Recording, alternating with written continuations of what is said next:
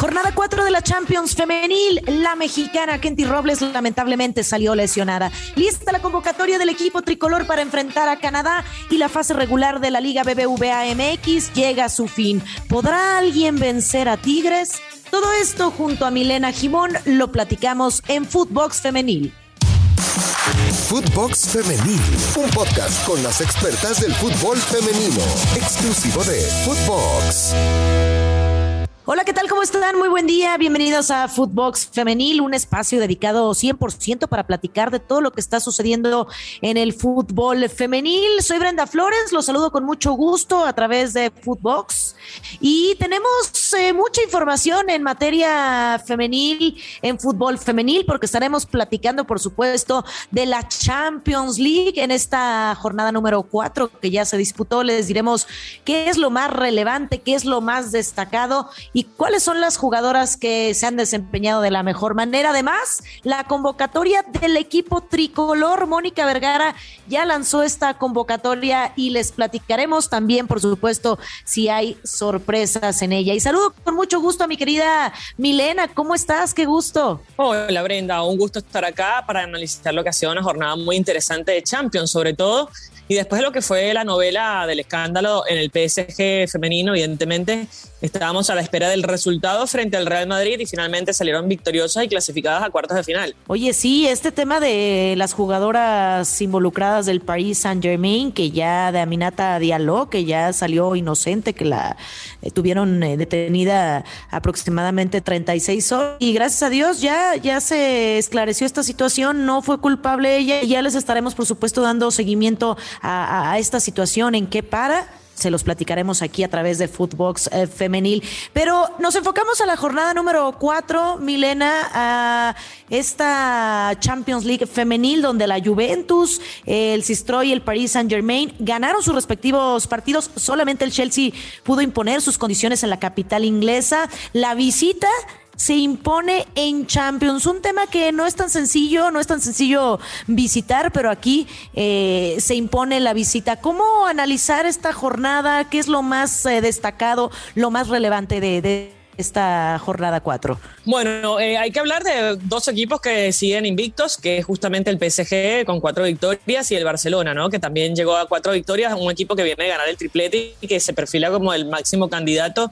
Eh, y Chelsea sigue invicto, pero con un empate en el medio, así que bueno, eh, por ahora los dos mejores equipos es el, justamente el parisino, que bien lo decías, ¿no? Tuvo el conflicto con estas dos jugadoras, Amraoui y Diallo.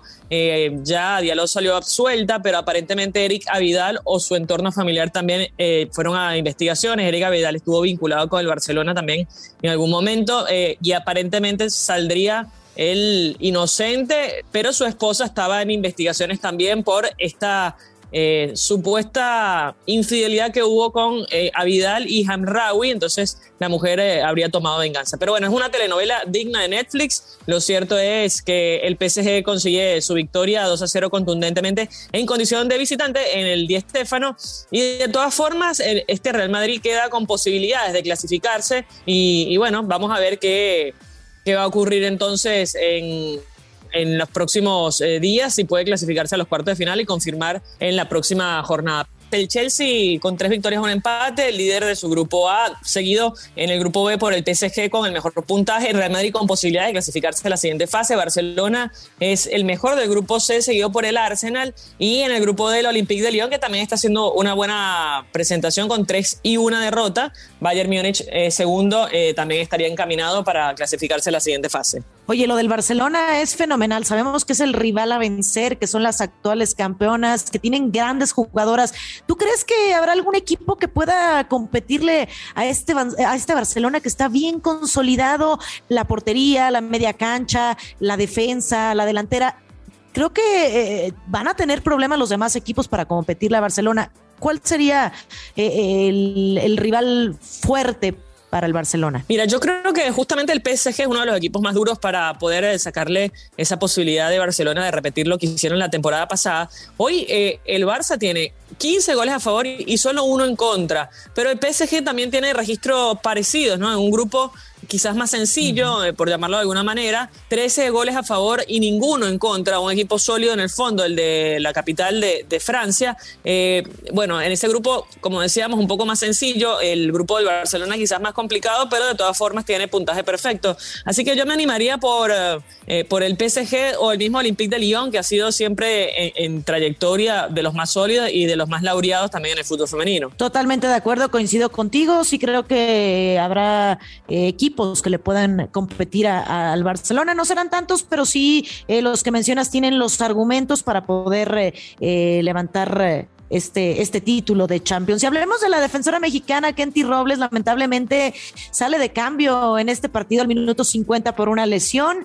Esta jugadora Milena que, que recientemente fue llamada a selección mexicana por Mónica Vergara, la estratega del equipo tricolor, para una serie de partidos amistosos que justo estuvo disputándolo allá en el que ya platicábamos de Tepatitlán frente a Argentina, pero sí ha tenido actividad con Mónica Vergara en el equipo tricolor. Sin embargo, bueno, su presencia estará en duda hasta que se emita un informe médico. ¿Sabes algo? ¿Qué pasará con Kenty eh, Robles? ¿Será una baja importante para la selección que próximamente tendrá eh, partidos a, disputar? Sí, eh, bueno, hay que esperar el informe médico oficial del alcance de la lesión, pero evidentemente se va a perder esa convocatoria y me parece que se va a perder un par de partidos importantes también con el Real Madrid, que es el Alavés y el Villarreal.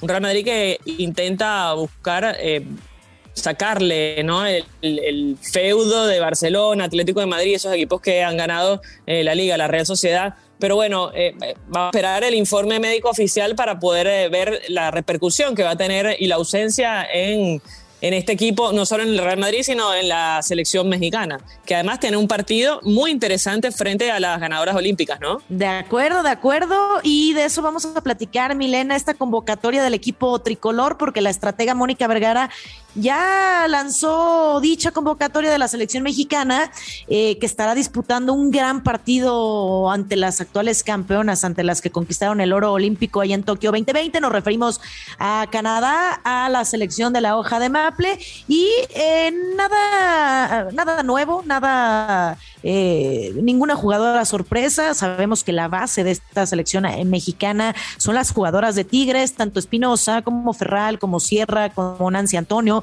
Estefani Mayor, eh, la Maguita Ovalle, Sánchez, que van por, por el equipo de Tigres. Y a partir de eso creo que tiene calidad en las demás jugadoras, pero la base es eh, estas jugadoras de Tigres. ¿Qué representa, Milena, este juego para México?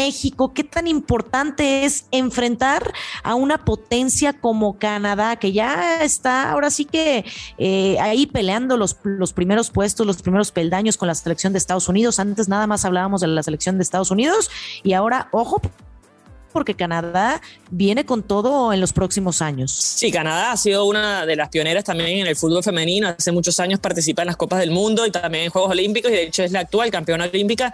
Así que bueno, espero que va a ser un partido durísimo para México. Eh, yo creo que México ha subido mucho su nivel, eh, a, diferencia del masculino, porque en el masculino le ha costado más. Eh, he visto la evolución del fútbol norteamericano, tanto los canadienses como de Estados Unidos, pero México se mantiene ahí.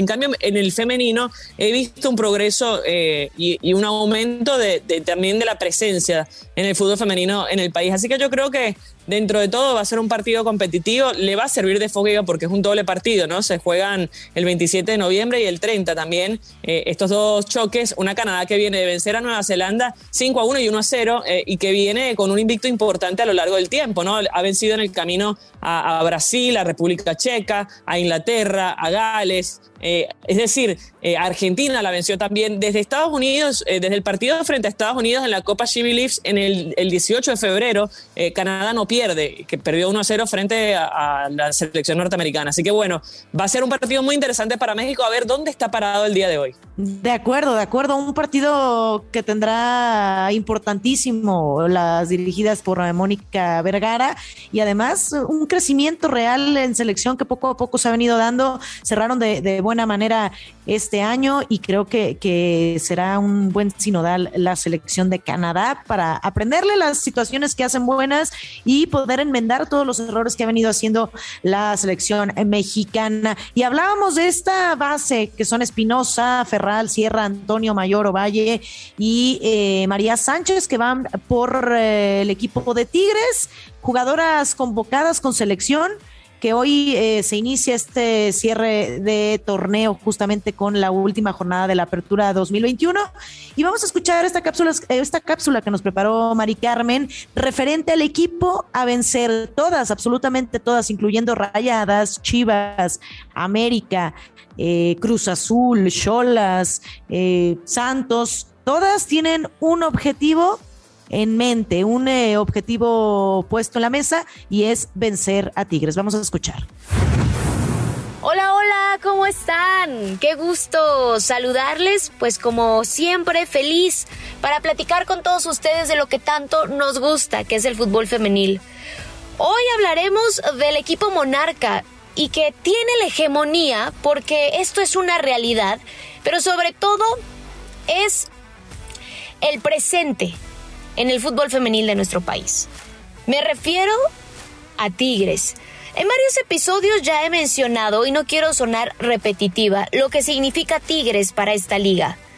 Es el reflejo de tener un proyecto serio y sólido.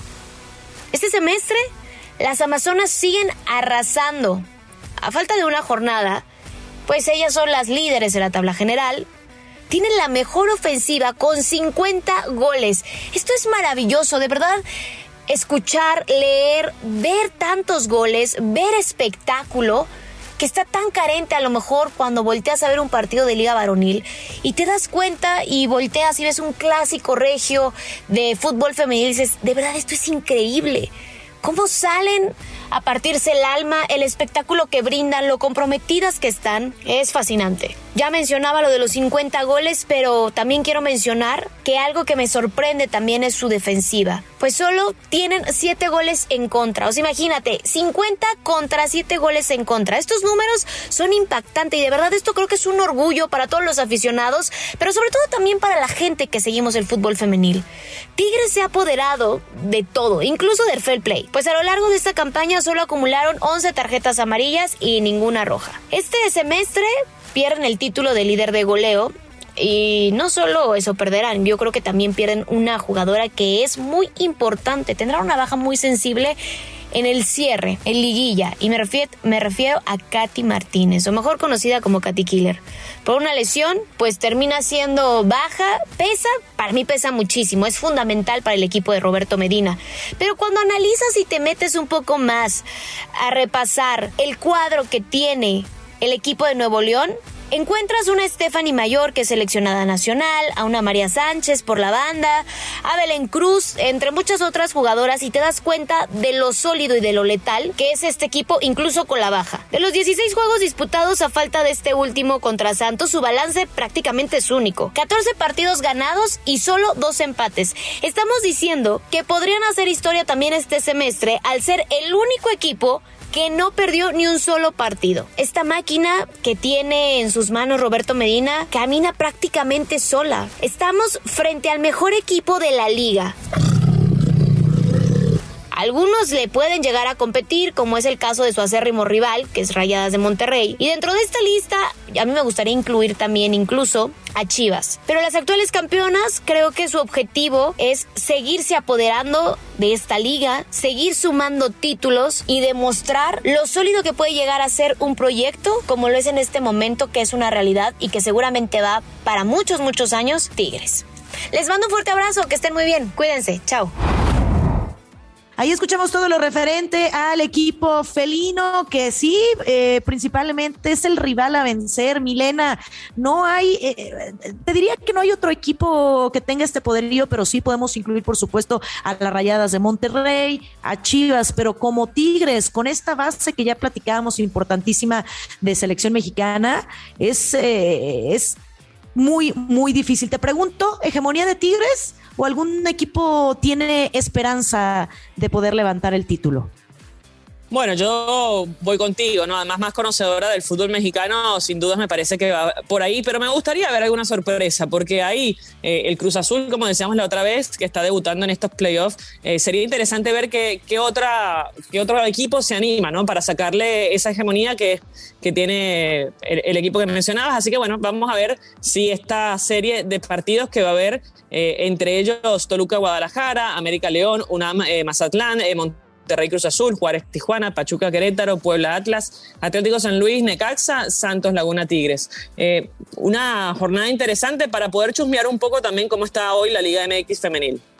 Totalmente de acuerdo, totalmente de acuerdo. Eh, a falta de esta jornada número 17, bueno, pues ya están los ocho equipos eh, clasificados a la liguilla. Evidentemente, eh, Tigres y Rayadas no se moverán del primero y segundo puesto.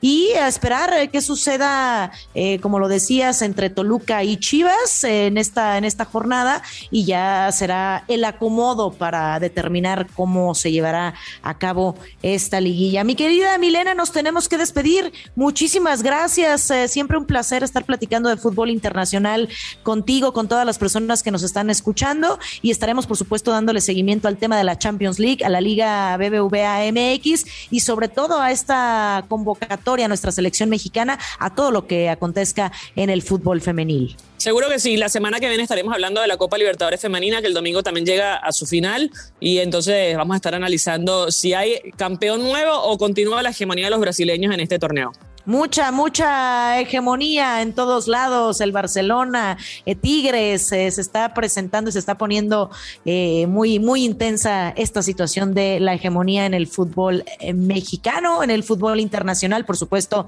femenil. Nos tenemos que despedir. Soy Brenda Flores. Muchísimas gracias. No olviden escucharnos a través de Spotify. Nos pueden seguir también de lunes a viernes con toda la información del fútbol femenil y además seguirnos en nuestras cuentas personales en encontrar a Footbox en todas, absolutamente todas las redes sociales. Escríbanos, mándenos todos sus comentarios. Brenda Flores, eh, Milena Jimón se despiden de todos ustedes y nos escuchamos hasta la próxima. Footbox Femenil, podcast exclusivo de Footbox.